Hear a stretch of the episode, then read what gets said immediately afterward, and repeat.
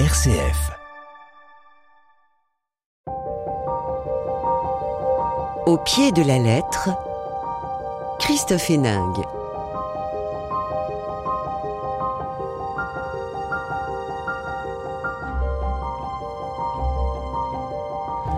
Au pied des lettres, on parle littérature sur RCF avec cette dernière émission de l'année 2023, émission exceptionnelle consacrée à l'écriture, la littérature avec mes invités. Avec Écrire est un roman publié au Seuil, Irène Frein nous entraîne dans son atelier d'écriture, raconte comment écrire est devenu une respiration, un rendez-vous indispensable une aventure fabuleuse. C'est aussi ce que pourra nous dire Dominique Barberis, auteur de Une façon d'aimer, publié chez Gallimard, sans doute le plus beau roman de la rentrée de cet automne 2023. L'écriture ciselée nous entraîne à Douala, au Cameroun, dans les années 50 et nous révèle les sentiments d'une jeune femme provinciale troublée. Littérature encore avec un monument Albert Camus, c'est Mohamed Essaoui qui nous, qui nous en parle dans son dictionnaire amoureux. Il raconte l'histoire extraordinaire d'un pauvre gamin d'Alger devenu Nobel de littérature. La littérature, bah oui, c'est une histoire d'amour et c'est tout de suite sur RCF. Au pied de la lettre, Christophe Héningue. Bonjour Irène Frein. Bonjour. Heureux de vous avoir au, au micro d'RCF. Vous êtes journaliste, écrivain, essayiste, romancière trois à quatre dizaines de livres, bibliographies, romans que vous avez pu écrire, euh, vous avez enseigné à l'université, avant de vous consacrer à l'écriture, entre votre Bretagne natale et votre cœur qui est perdu quelque part du côté de l'Inde. Oui, euh, ailleurs aussi. Ailleurs aussi. Il est perdu dans le cœur des hommes, de l'humanité. Prix Interallié en 2020 avec Un crime sans importance, publié au Seuil, hein, qui raconte la mort violente de votre sœur agressée. Un essai original aujourd'hui sur l'acte d'écrire, les pièges, les peurs, le talent, le désir d'écrire, parce que l'écrit, la littérature, est menacée ou simplement parce que vous vouliez partager ce bonheur d'écrire? Le désir d'écrire n'est pas menacé, il est très universellement partagé, tout particulièrement en France, où il est même sacralisé. Et chacun, de façon d'ailleurs très légitime, dans des moments de difficulté, généralement de rupture, euh, ça peut être une perte d'emploi, ça peut être une rupture amoureuse, un deuil euh, ou une crise existentielle, se dit je vais le mettre en mots. Euh, mais comment le mettre en mots? Et dès que le moment, en l'instant où se le formule, survient la peur d'écrire. La peur d'écrire, elle est universelle et elle, elle étouffe le désir d'écrire. Et ce texte euh, que j'ai écrit, euh, c'est un texte qui n'appartient pas à une... Je ne sais pas si c'est un, un récit autobiographique, si c'est plutôt un, je crois que c'est un texte narratif, tout simplement. Il y a beaucoup de vous, effectivement, de, toutes les façons, mais en même temps, beaucoup de l'écriture. C'est l'écriture le passage principal. Il y a les fondements de l'écriture, les fondements existentiels de l'écriture, mais je ne suis pas une théoricienne. Donc c'est un livre narratif, essentiellement. Je suis quelqu'un... Euh, euh, tout simplement, comme beaucoup d'humains, je suis un animal à histoire. Il y a deux, euh, deux caractéristiques de l'homme, de l'humain, c'est le rire et les récits. Et se raconter des histoires. Vous connaissez bien ça tous les trois puisque vous animez euh, euh, les uns et les autres euh, des ateliers d'écriture. Bonjour Dominique Barberis. Bonjour. Romancière, essayiste, auteur d'une douzaine de romans. Vous êtes attaché vous aussi à la Bretagne. Vous êtes né à Douala. voilà. Vous êtes né à Douala, tiens tiens, et c'est votre c'est à votre père hein, qui a travaillé au Cameroun que vous dédiez ce livre qui a reçu le prestigieux Grand Prix du roman de l'Académie française. C'est bien mérité. Et vous euh, animez aussi des ateliers d'écriture euh, euh, avec les éditions Gallimard. Les exercices de style sont un peu à l'écriture ce que sont les exercices à la barre pour un danseur. L'envie, le besoin, la joie de transmettre par ces ateliers d'écriture?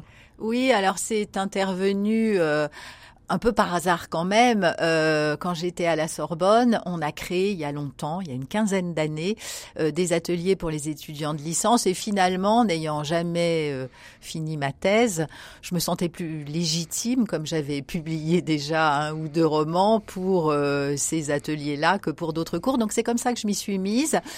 et que finalement j'ai découvert euh, combien la relation à l'intérieur des ateliers pouvait être euh, intéressante, combien il y avait effectivement ce désir euh, d'écrire chez les chez les étudiants et, voilà et je continue aujourd'hui effectivement chez Gallimard. Le retour de oui la notion d'exercice, moi j'ai beaucoup pratiqué la danse, je la pratique encore et pour moi il y a dans la, la discipline du danseur, alors écrire ça n'est pas que ça, mais mais voilà le, le fait de se remettre pratique, à la tâche, voilà l'idée d'une pratique, il y a quelque chose d'une pratique pour la beauté. Euh, voilà, qui, qui, me sert un peu de modèle. Et puis on va parler de votre roman après. Bonjour Mohamed Essaoui. Bonjour. Vous êtes journaliste, critique au Figaro littéraire, vous êtes aussi romancier, l'affaire de l'esclave euh, de Furcy, c'était en 2010, ou Funambule, très remarqué en 2020. Euh, je vous ai invité pour votre dictionnaire amoureux d'Albert Camus. Euh, c'est pour ça que vous êtes là avec nous aujourd'hui. C'est un énorme travail, hein, ces dictionnaires amoureux. On en sort euh, encore plus amoureux? Oui, on en sort encore plus amoureux. C'était des années de travail, mais ce que j'en retire et ce qui me reste, c'est la joie d'avoir été en compagnie intense avec Albert Camus. Et, ça, c'est euh, c'est la plus belle récompense, euh, euh, c'est de continuer en plus à, à, rester en compagnie de quelqu'un que je considère à la fois comme mon père, comme mon frère, comme mon professeur, comme mon ami, comme mon consolateur. Et, et c'est oui, c'est le mot joie qui revient euh, quand je quand j'y repense chaque fois. Ben, joie partagée euh, par les lecteurs. En tout cas, je je peux vous l'assurer. On va commencer Irène Frein parce que vous devez nous laisser en cours d'émission. On va commencer avec votre livre Comment libérer mon désir d'écrire, de ma peur d'écrire. Écrivez-vous. Vous en avez déjà un peu parlé tout à l'heure. Euh, oui, écrire, c'est ça tient parfois euh, de l'épreuve jusqu'à la torture peut-être ou c'est tout à la fois? Bien sûr, c'est tout à la fois. Il y a des moments euh, d'exaltation pendant l'écriture qui sont incommensurables quand on a l'impression qu'on touche à la vérité. La réalité dit quelque chose tout haut, elle dit quelque chose tout bas. Et l'écrivain, il va vers ce que la réalité euh, dit tout bas. Écrire, c'est chercher le cachet, le chercher euh, le cachet qui est dans en soi, mais aussi dans le monde. Et précisément, quand on arrive à exprimer ce cachet, on attend quelque chose de beaucoup plus fort, qui est la vérité. Et la, vérité, elle, va surgir du texte. Et à ce moment-là, on a effectivement un grand moment de joie, celui dont Mohamed vient de parler. Euh, donc, euh, il n'est pas question pour moi de faire de la démagogie dans ce livre. Euh, c'est un livre d'éveilleuse pour amener le lecteur qui désire écrire ou qui écrit déjà mais dit j'écris pour moi euh, parce qu'il veut pas montrer parce que en fait on sait bien tous que l'écriture est un dévoilement ne serait-ce que parce qu'on va chercher le cachet et qu'on va choisir aussi. Ce qui gêne certains, hein, quand même, malgré tout, qui n'osent pas se risquer. Vous savez, le mot histoire, il vient d'un très très très vieux mot indo-européen qui veut dire je sais parce que j'ai vu. Donc, le témoin. Oui, mais qu'est-ce que tu as vu? Tu étais dans la, au sommet de la montagne ou étais-tu dans la vallée? Donc on va exprimer son point de vue. Il n'y a pas de littérature sans hmm. point de vue. Et à partir de ce moment-là, on, on, va se singulariser. On va, on va dire, euh, on va, on va sortir ce qu'on a, comme on dit, euh, dans ses tripes. Peut-être pas avec cet exhibitionnisme qui, qui est contenu dans cette expression, mais on va se dévoiler et hmm. on va être un, euh, on a peur de l'impudeur. On est, on a, euh, on va, on va être à nu dans l'écriture et sans savoir qu'on s'est mis à nu. C'est ça cette peur. Donc il m'a paru important de relativiser cette peur pour délivrer de, de, pour, pour délivrer le désir d'écrire de la gangue de peur qui, où il est en, enserré, mais tous les écrivains ont peur en écrivant. C'est plutôt bon signe. Bah, là, on est là, on est. Mais c'est plutôt bon. Bah, c'est pareil pour tout le monde. Et les grands aussi. Je parle, parle aussi des grands. Euh, on aime ou n'aime pas Annie Ernaux. Moi, j'aime beaucoup ce qu'elle a fait, notamment dans les années. Mais elle a tenu pendant 20 ans le journal des années. Et on voit que, mais dix mille fois, elle a tout arrêté parce que elle, elle n'y avait pas coïncidence entre son, elle ne voyait pas coïncidence entre son rêve de livre et, et son livre. Et donc, euh, elle abandonnait, elle tombait, elle disait c'est pas possible. Elle a tenu ce journal, il a été publié. Quand vous, j'en ai cité un petit extrait. Hmm. Quand vous voyez ça, vous vous dites euh, oui, c'est universel. Encore une fois, c'est lié au, à notre condition humaine d'animal à l'histoire. Euh, le, le, nous avons toujours peur quand nous lançons dans un récit qui ne soit pas reçu par l'autre. Il y a toujours un désir d'universalité dans Mhm. le dans dans le l'entreprise écrire. Ça, vous l'écrivez. Alors, il y a plein de pistes hein, dans votre livre. On va pas pouvoir tout aborder, mais vous dites, hein, puisque vous parlez justement du lecteur d'une certaine manière, il faut être deux pour faire un roman. Celui qui fait croire et celui qui croit. Et puis Oui. celui qui fait lire, qui écrit et celui qui lit. Oui, euh, on est- il y a le co-auteur qui est le lecteur à qui vous abandonnez le blanc entre les lignes et son imaginaire va rejoindre ou non le vôtre. Donc c'est vrai que c'est une écrit, euh, on a des doutes quand on écrit. Euh, Est-ce que mon imaginaire va être le, le blanc du texte que j'abandonne au lecteur euh, Est-ce qu'il va Est-ce qu'il va le tenir chose? captif? Parce que écrire, c'est aussi- aussi tenir captif, tel chez Razad. Hmm. Euh, on n'écrit pas Vous nécessairement des pages. Turner ou des euh, à, à la euh, vite fait, vous voyez des romances pour autant, mais on entraîne dans un- une capture le lecteur et euh, il faut pour que, pour que le lecteur devienne croyant que l'écrivain se fasse voyant. On revient toujours à l'idée du point de vue. Euh, voyez-vous Et, et, et, c'est assez un peu périlleux, mais on s'aperçoit dans les ateliers d'écriture que quand ils arrivent, ils disent tous je n'ai pas d'imagination, faculté de produire des images, et quand on choisit bien l'exercice, ils s'aperçoivent qu'ils en ont. Et puis vous dites aussi, ce qui est important, c'est que euh, au début c'est l'histoire. J'ai commencé à, me raconter des histoires oui, sûr. seules. Oui, bah on a tous Dans l'enfance. Oui, voilà. on se raconte Mais tous. Plus ou moins peut-être, ou alors à partir d'un moment, d'un certain âge peut-être, comme euh, le dit effectivement un, un, un des pers- euh, un- une des personnes des ateliers, hein, ils ne se sent pas légitimes Oui, pour parler. Pourtant Oui. effectivement on a tous des histoires. Oui, moi, et je m'en suis évidemment beaucoup raconté, parce que je suis l'enfant d'une mère rejetante, et qui par ailleurs était une mère narrative.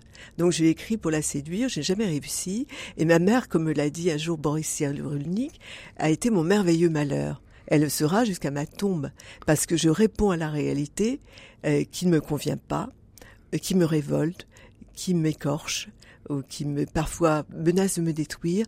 Je réponds comme à tout, on fait tous les humains à l'aube des temps par des récits. Et ça, euh, tous ceux qui ont voulu euh, détruire ça, parce que il se trouve que ma famille, a, évidemment, s'est très opposée à ça, et se sont heurtés à mon, à un- une impossibilité majeure, c'est la condition de ma survie.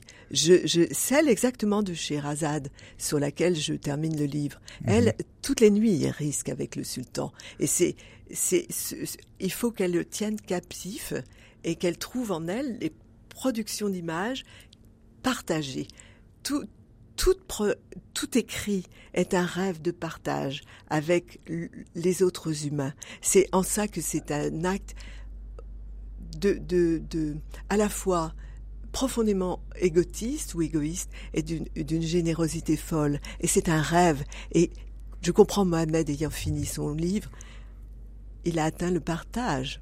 Voilà, où, où notre ami euh, Dominique Barberis Dominique, sur son livre. euh, c'est ça, c'est- à ce moment-là que demander de plus quand on a ça chevillé au corps?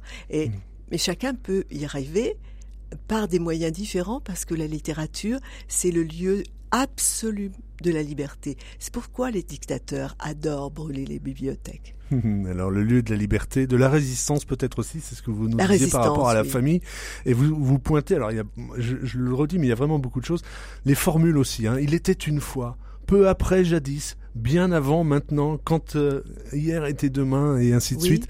Voilà, on, on, on est placé dans ce dans cet autre monde. On a deux vies oui, peut-être. vous, ce- que vous vous avez autant de vies d'exoplanètes, si vous préférez, que vous écrivez de textes. Vous offrez, vous avez le moyen avec de l'encre et du papier de vous offrir d'autres vies en plus de la vôtre, comme les enfants. Et en fait, pour la fiction qui fait tellement peur, tout simplement rappelez-vous les enfants qui jouaient.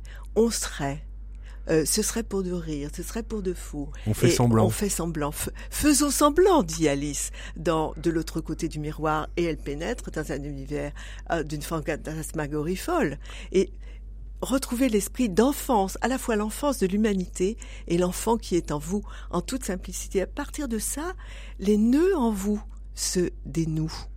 Et vous, vous, vous allez pouvoir vous exprimer, c'est-à-dire sortir de vous-même ce qu'il y a d'essentiel pour le partager. Mhm. La joie se partage. La joie se partage sur RCF. Il y a quelques années, M m'a demandé d'animer un atelier d'écriture. C'est comme ça commence votre livre. Oui. Et, eh ben, c'est monsieur à côté de moi. Et eh ben voilà. voilà. Hein, je, et je ai bien fait de vous réunir. C'est pour ça que ce livre lui est dédié discrètement, parce que je ne souhaite jamais exposer ce que j'aime.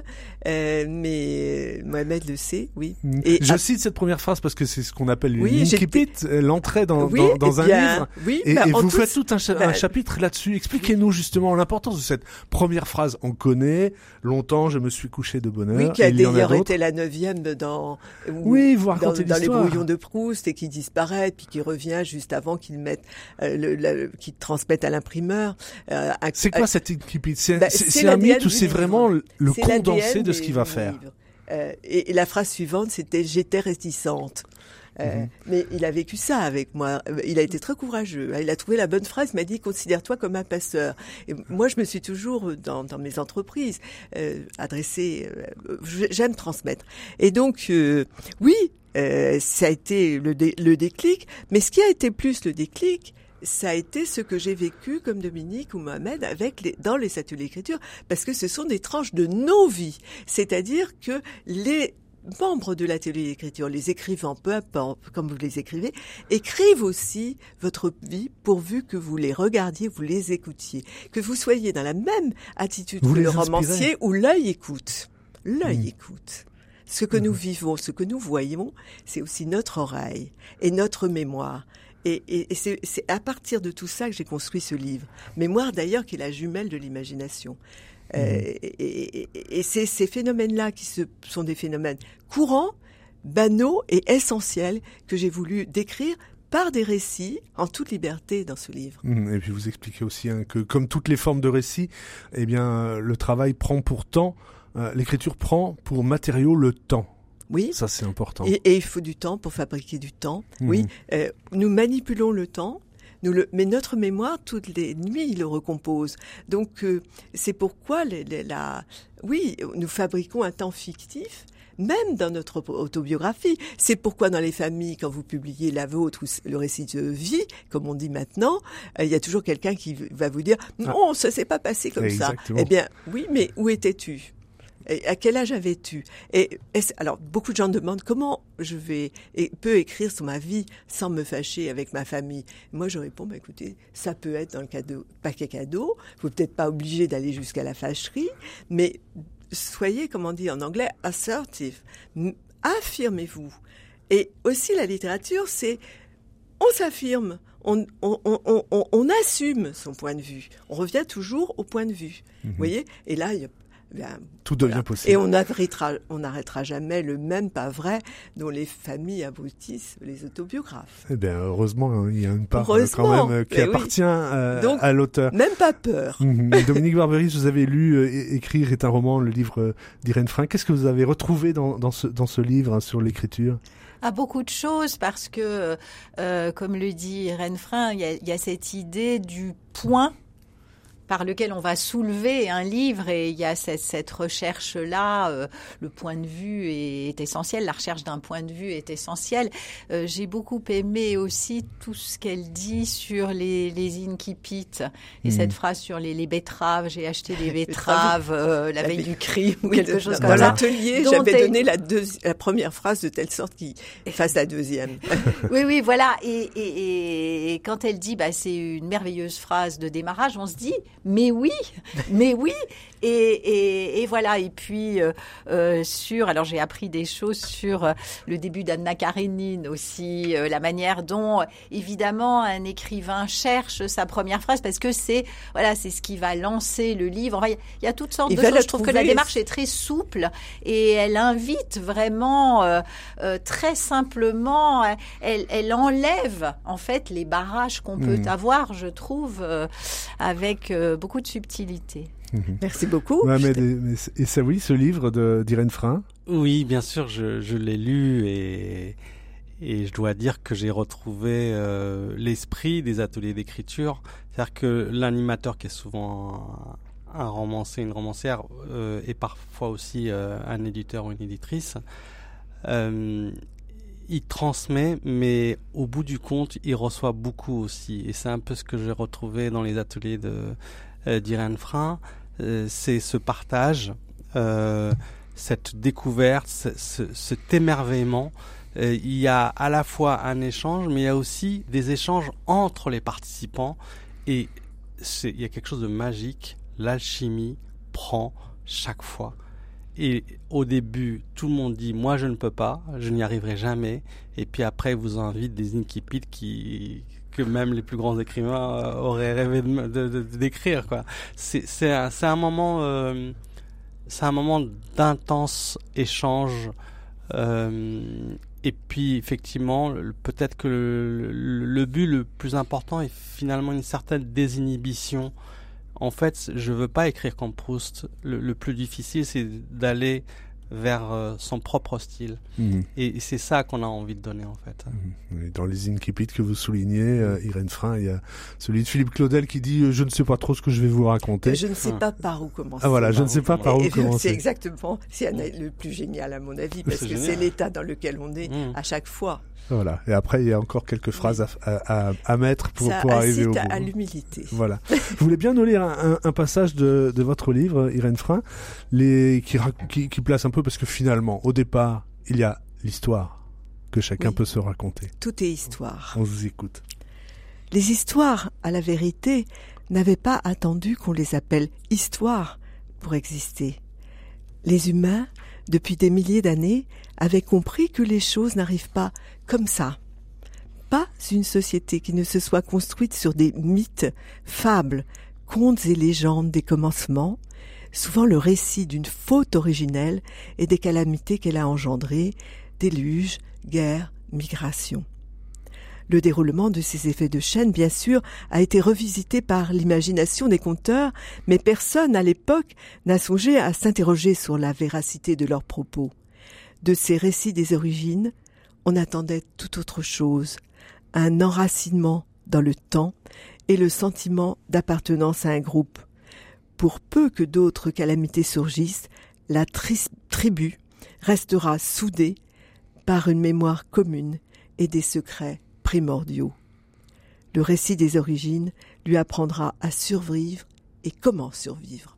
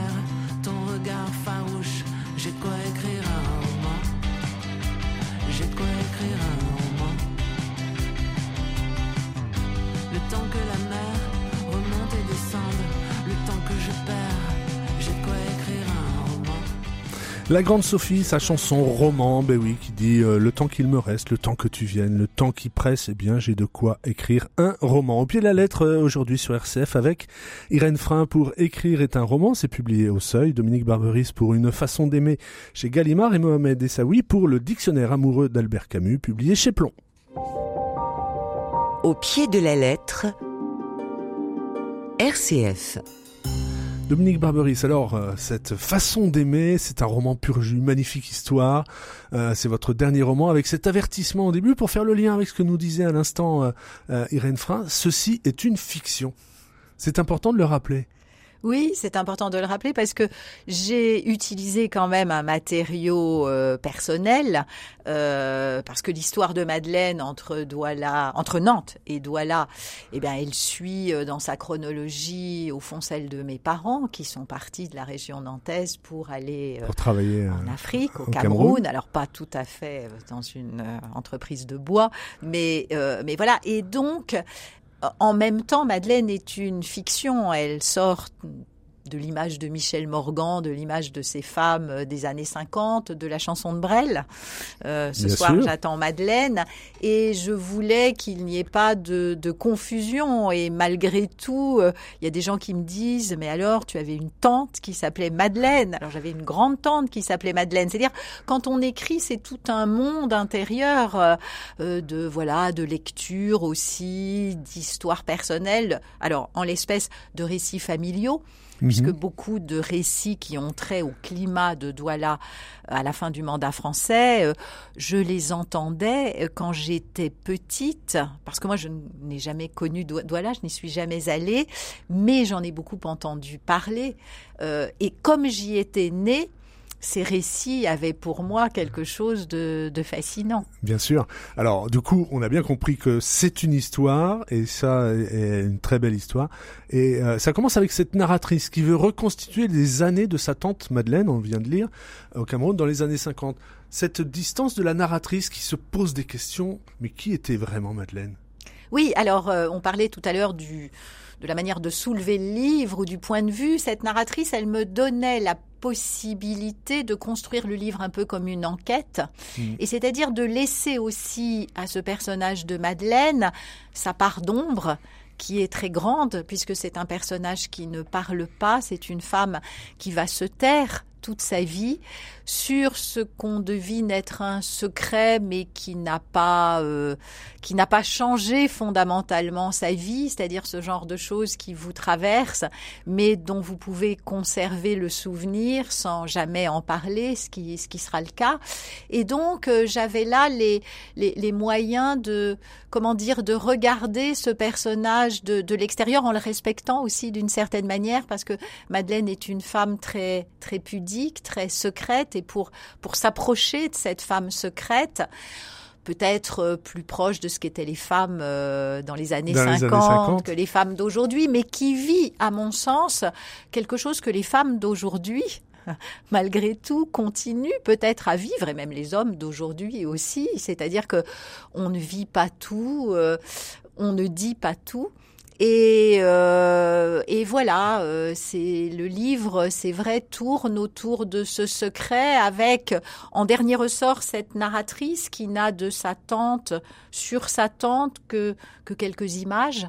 Elle l'a vue quand elle était enfant, que quelques indices et euh, à qui on apporte finalement, euh, euh, où on parle de cette robe que Madeleine aurait gardée comme euh, le signe peut-être, puisque Madeleine ne parle pas, la trace de cet amour euh, qu'elle a vécu dans le silence. Voilà, elle, elle décrit donc l'image d'une vie discrète traversée d'un bref coup de folie, une romance secrète. Alors, il faut décrire un petit peu justement les, la fin des années 50. Euh, le Cameroun est dans une phase aussi de de troubles, de, de, mm. pour de décolonisation. Oui. Mais malgré tout, il y a bien encore justement euh, euh, tout, toute cette Afrique des colonies qui est présente, une ambiance particulière. Oui, Madeleine arrive à Douala en 55 et c'est précisément le moment où ça se tend beaucoup puisque le l'UPC, l'Union des populations du Cameroun, est passé à la clandestinité.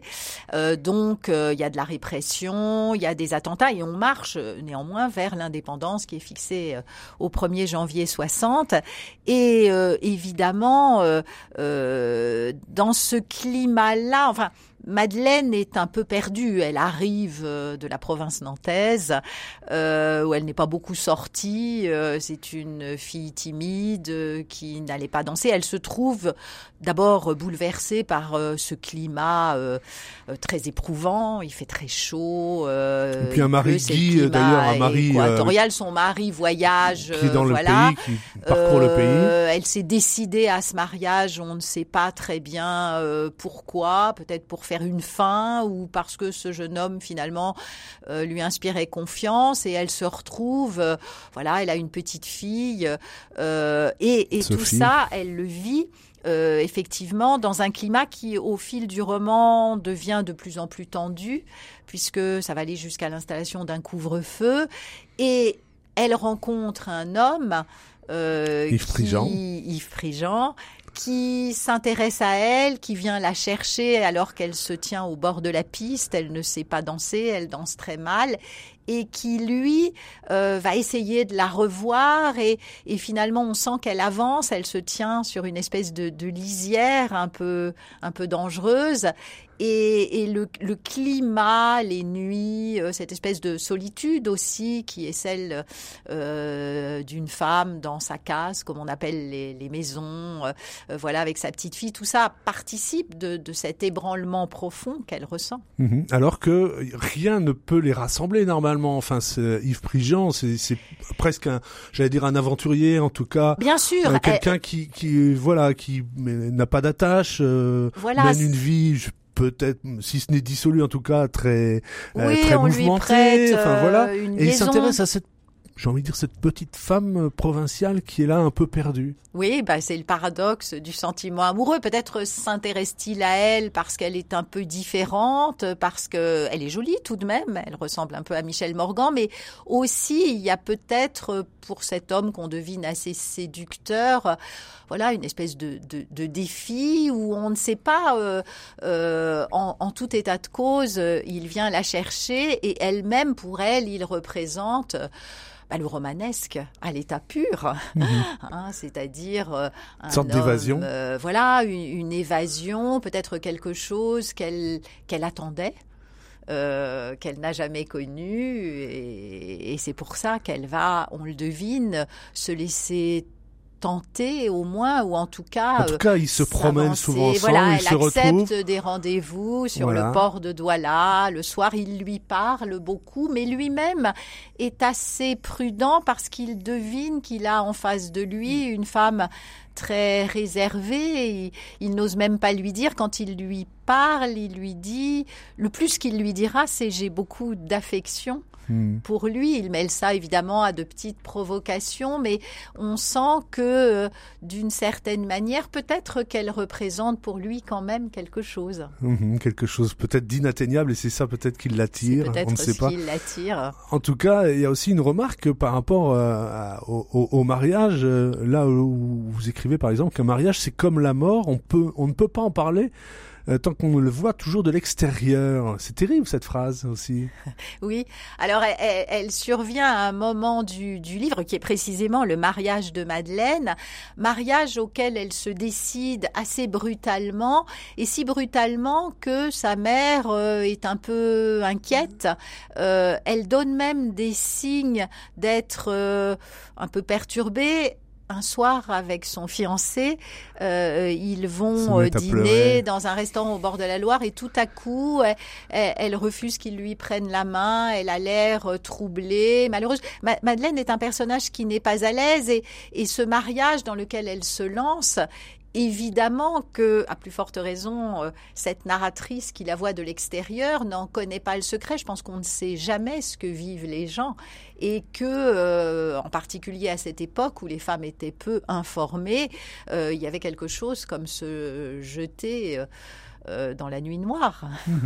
Ça revient un petit peu à ce qu'on disait tout à l'heure autour de l'histoire. Vous écrivez aussi, et ce que vous venez de dire, si on ne parle pas, est-ce qu'on ne peut pas douter de ce qu'on a vécu? Madeleine qui a gardé le secret sur son, histoire, est-ce qu'elle a véritablement existé? Voilà, c'est la question que finalement je me suis posée en écrivant ce livre parce que euh, pour moi aussi, l'Afrique a été faite de récits et à la mort de mon père, euh, il y a un moment où je pense, et ça a été décisif pour que j'entame et surtout que j'aille au bout difficilement de ce livre euh, auquel je pensais, je crois, depuis très très longtemps, il y avait cette idée que ce que j'avais entendu, ces récits, une fois les, les témoins partie, est-ce que je pourrais encore être sûre qu'ils avaient existé, qu'il s'était passé quelque chose? Et cette histoire d'amour, au fond, elle le redit d'une autre manière, puisque effectivement, probablement rien n'a existé entre Madeleine et Yves Prigent, et pourtant, on voit bien euh, que la trace est restée dans la vie de Madeleine. Donc, qu'est-ce que c'est que ces, ces histoires que nous vivons, que nous nous racontons peut-être? On peut imaginer que Madeleine n'a cessé de se raconter ce qui avait eu lieu et ce qui aurait pu avoir lieu, et quel est leur statut réel dans notre vie? Et je crois que on vit autant euh, par dans l'imaginaire que dans hmm. la réalité. Et c'est ça, au fond, on, se raconte peut-être des romans. Et la narratrice elle-même, elle se raconte aussi le roman parce qu'il est évident qu'elle raconte des choses, qu'elle complète les hmm. silences et que, par exemple, dans la scène de la, de la rencontre au bal, elle, ce qui s'est échangé entre Madeleine et Prigent, elle le rêve. Personne n'en sait rien. Personne n'en sait rien. Voilà. Euh, très beau portrait de femme aussi. Vous expliquez, vous, vous écrivez un moment aussi. On ne peut pas toujours, au début hein, de votre roman, on ne peut pas toujours être belle. On peut toujours être élégante. Alors ça fait partie des, comment dire, des, des principes euh, de la grand-mère des années 50. Il y avait cette, cette, idée de femmes, on sortait de la guerre, il y avait la mode du new look, euh, les femmes se serraient la taille. Euh, voilà, il y avait un côté très apprêté. Et, et dans cette, cette sorte d'injonction, euh, il y a aussi tout un idéal en réalité, c'est-à-dire euh, une certaine manière de se présenter. Et on sent que Madeleine elle adhère à ça, elle est comme défendue aussi par son apparence très soignée, euh, elle aime, euh, elle se fait des robes. Malgré tout. Oui, oui, oui, oui, oui, elle se fait des robes, elle copie les modèles du New Look, mais euh, derrière ça, il y a probablement une femme beaucoup plus désarmée, derrière cette apparence un peu raide, il y a autre chose, elle se, elle se préserve à travers ça, et en même temps, bon, j'ai mis là-dedans beaucoup de ma mythologie personnelle, hein. je suis une enfant qui a vu sur les magazines des femmes comme ça, qui rêvaient, qui a eu une espèce d'image de femme qui est restée un petit peu euh, dans ma tête. oui, mais une femme, malgré tout, alors euh, on l'a déjà dit, hein, d'une beauté raide, grand fond de timidité, air provincial, c'est dit dans, dans, votre livre, mais en même temps une femme euh, qui est bien elle-même par rapport à ceux justement de, de ce monde d'expatriés où chacun vit avec un masque finalement. Oui, oui, elle, reste elle-même et les choix qu'elle fait finalement, euh, la manière dont elle se comporte avec euh, Prigent, acceptant ses rendez-vous, mais restant tout de même conservant une, voilà une forme de distance. On peut penser que euh, finalement, dans le petit milieu qu'elle fréquente, une liaison ne scandaliserait pas grand monde. Ça ferait parler certes, mais euh, il y a la liaison de la femme du délégué avec un médecin colonial euh, qui est très admise, tout le monde en parle, et probablement le renoncement de Madeleine pose davantage de questions, étonne davantage, sidère davantage. Et c'est aussi la question que je pose, est-ce qu'il n'y a pas plus de liberté là-dedans, de singularité hmm. là-dedans? Et puis elle interroge surtout un monde euh, finissant. Oui. Ce monde de, des colonies aussi qui est en train de se, se déliter. Qui est en train de se déliter, oui, oui. C'est, c'est vraiment une, une fin de la, la, la fin d'un monde euh, et euh, dont il reste effectivement euh, peu, de, peu de traces. Mhm. Mohamed Issaoui, vous avez lu euh, Une façon d'aimer, vous êtes d'accord avec moi, magnifique livre. Oui, c'est euh, un, un, bonheur de lecture hein, quand, durant la rentrée littéraire. on a dit beaucoup de choses, mais je rajouterai deux points qui me paraissent essentiel et important pour euh, les, les, lecteurs, c'est d'abord euh, Dominique Barberis arrive à brosser le portrait d'une époque et d'un monde. Euh, on a l'impression qu'il date de deux siècles et en fait ça fait 60 ans. ça fait 60 ans. C'est notre histoire. Voilà. Et puis c'est vrai que la littérature c'est une question de point de vue, c'est que c'est quelque chose à laquelle j'attache beaucoup d'importance, mais c'est aussi une plume. Et la plume de Dominique Barberis est d'une délicatesse euh, infinie. J'ai baigné dans oui, dans, avec une plume euh, délicate. Et cette manière de raconter des choses fortes avec douceur, ça, c'est, c'est, ça m'a emporté. Mhm. C'est vraiment ce que j'ai ressenti. Dominique Barberis, vous voulez bien nous lire un, passage peut-être de, votre livre justement qui parle un peu de la vie de ces expatriés, euh, euh, qui est aussi là aussi de tout un monde euh, que vous nous que vous nous brossez? Le milieu européen de Douala gravitait autour du délégué et de sa femme Jacqueline. L'administration du territoire en dépendait. Comme tous les milieux d'exilés où les gens vivent les uns sur les autres, c'était un lieu d'intrigue. Pour les querelles d'avancement, rien de pire que la colonie. Les épouses des fonctionnaires se démenaient beaucoup pour obtenir des avantages, des postes et des invitations aux fêtes qui égayaient les longues soirées. On se fréquentait, on dînait les uns chez les autres, on s'épiait. Pour le reste, c'était comme partout. Il y avait des types bien, qui avaient fait leur vie dans ce pays, et des brutes qui traitaient mal les ouvriers noirs, qui ne leur parlaient pas correctement, qui se croyaient supérieurs, il y avait des commerçants qui faisaient leurs affaires, des médecins qui travaillaient à l'hôpital ou en brousse, des militaires et le personnel du port.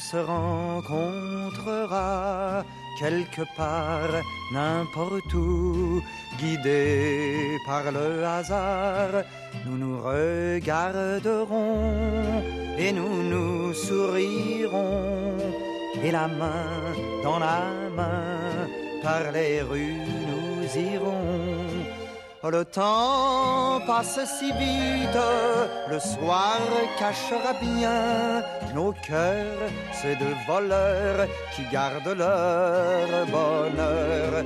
Puis nous arriverons sur une place grise où les pavés seront doux à nos âmes grises.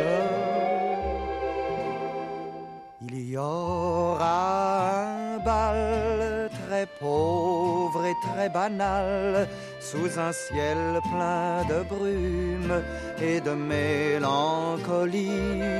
Un aveugle jouera l'orgue de barbarie. Cet air pour nous sera le plus beau, le plus joli. Un jour tout verra à Mouloudji, c'était en 1954 et dans le roman de Dominique Barberis, Madeleine écoute Mouloudji au pied de la lettre aujourd'hui sur RCF avec Irène Frein pour Écrire un roman, publié au seuil. Dominique Barberis pour Une façon d'aimer chez Gallimard, Mohamed Essaoui pour son dictionnaire amoureux d'Albert Camus, publié chez Plomb. Au pied de la lettre, présenté par Christophe Hénin.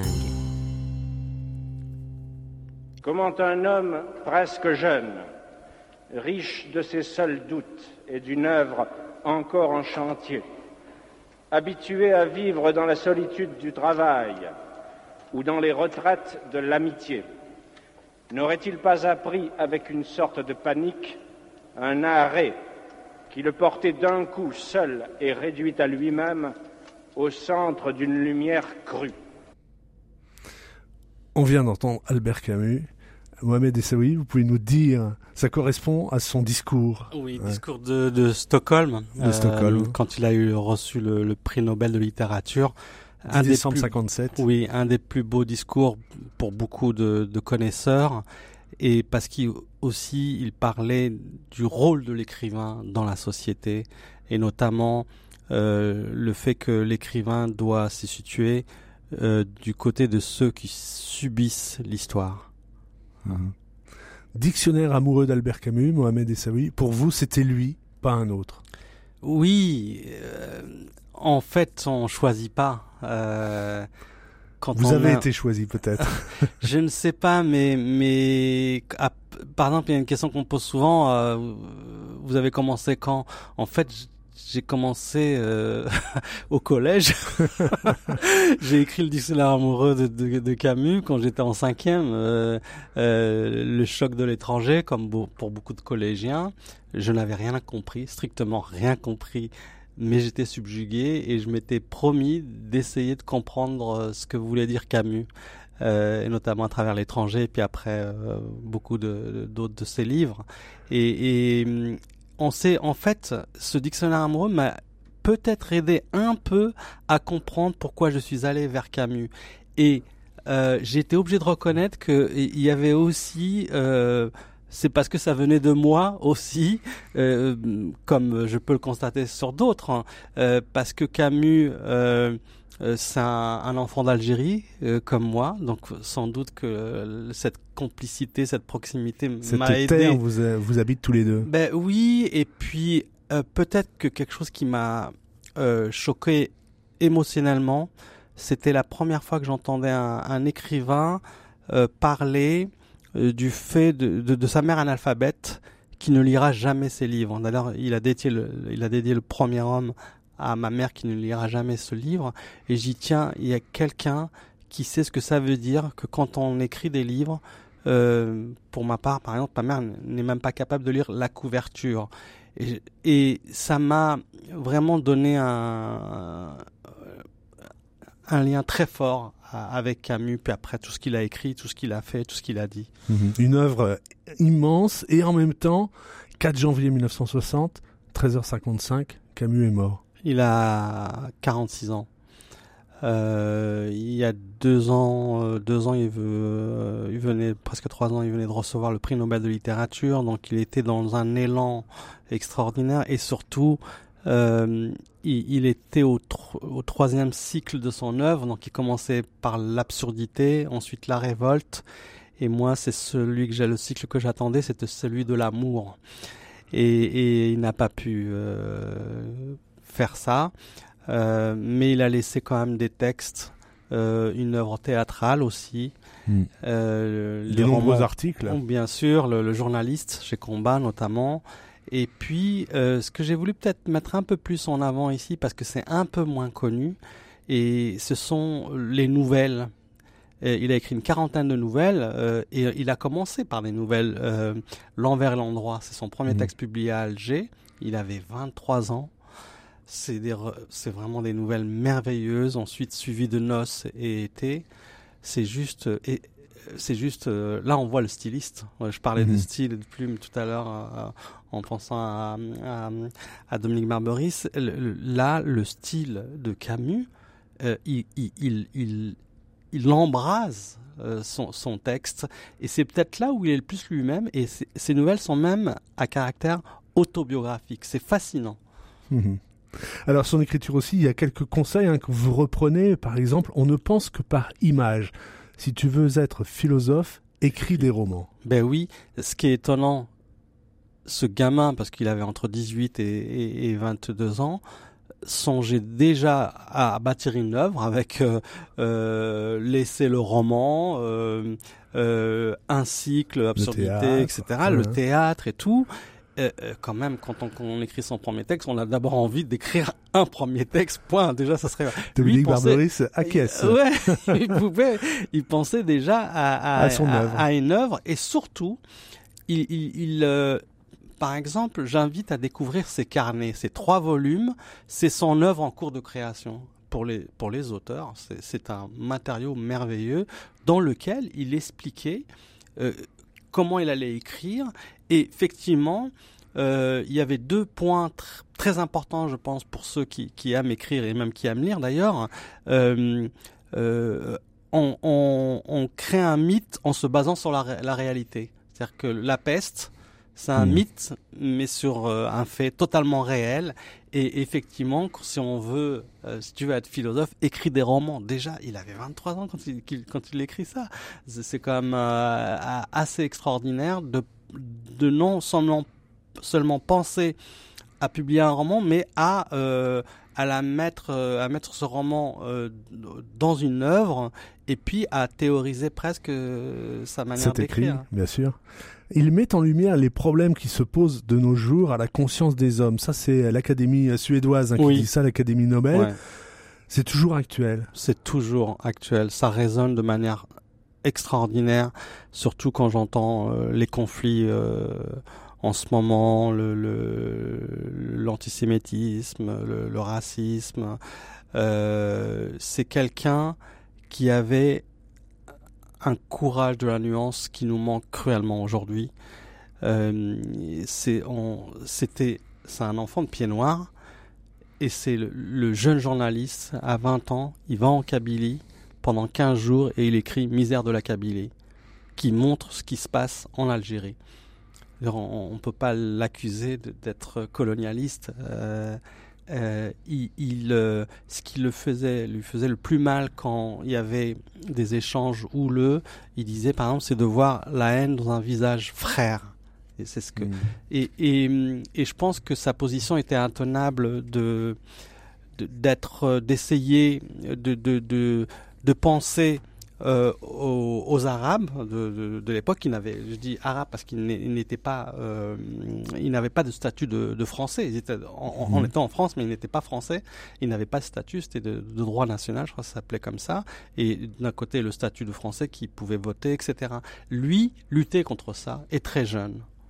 Mhm. un véritable engagement. Euh, euh, là aussi, vous, vous, expliquez que c'est une boussole hein, pour, pour son époque finalement. En dépit de ses détracteurs, alors j'ai regardé, vous n'avez pas mis, enfin, dans, dans tous les mots, vous n'avez pas mis Sartre. Bien sûr que si. Allons. Pas, pas, pas. Ah, pas Sartre. J'ai mis polémique, ah. Sartre polémique, voilà, bah je me suis perdu. Non, non, non, mais c'est important, c'est vrai. Et, et, pourquoi? Parce qu'en en fait, on s'attendait à ce que dans un dictionnaire amoureux, dans une bagarre, etc.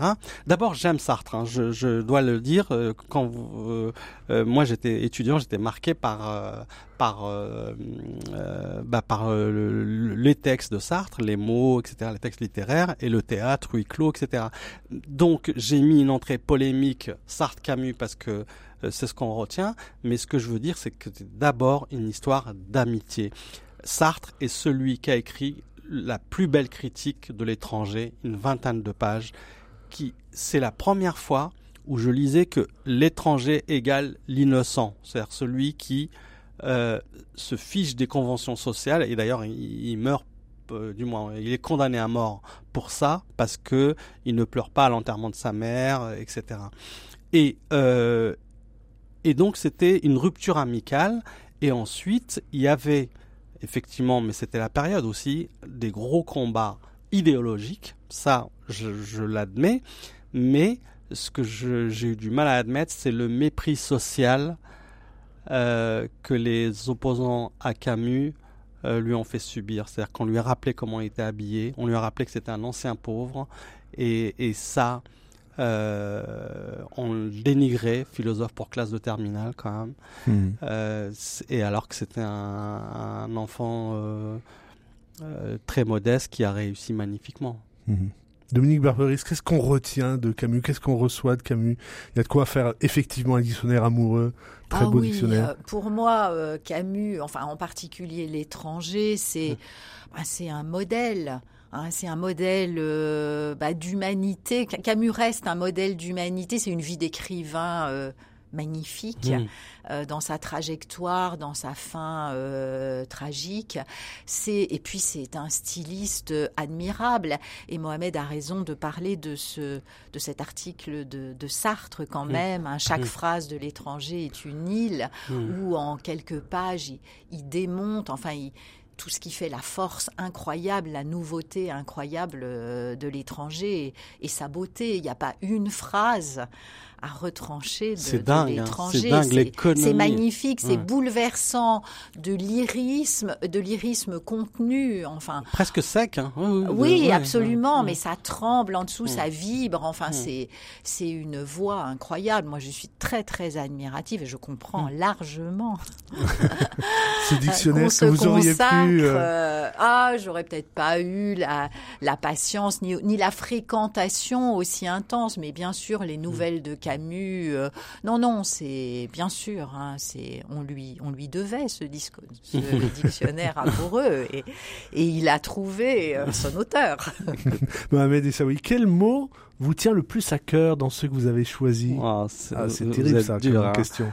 Comme ça, mais sans réfléchir, in- instinctivement, euh, je retiens le mot sensualité, Mhm. que c'est une entrée dans, dans le dictionnaire. Parce que c'est pas quelque chose qu'on pense de, dans le texte de Camus, la sécheresse de, de, de, de l'étranger, le, le, la, la, l'écono- la, la- l'apparence de sécheresse, euh, le, la peste qui est vraiment bien calibrée, etc. Euh, mais euh, Camus, c'est, euh, l'exaltation de la vie, l'exaltation du présent. J'adore que quand il met parmi les définitions, des définitions pardon, de, de l'amour, c'est juste étreindre un corps de femme. Voilà. Quand il parle d'une danseuse, euh, cette sensualité, il n'y a pas de sexualité dans le texte. C'est un peu comme Modiano d'ailleurs. Il n'y a pas de sexualité dans dans le dans les dans tous les textes de, de Camus, mais il y a une, sensualité, sensualité. mais extraordinaire qui qui, qui peut faire chavirer. Et le mot que vous avez oublié depuis que vous avez rendu, au moment où vous avez rendu forcément vos- Oh, mais j'en ai oublié vos 100 000, manuscrits. 100 000 des mots. Je sais pas. euh, euh, je sais pas, il y en a tellement. Mais Bon, ça euh, sera pour le tome 2, Ouais. Il y a un mot que vous aimeriez trouver, euh, Dominique Barberis, dans- pour qualifier Camus?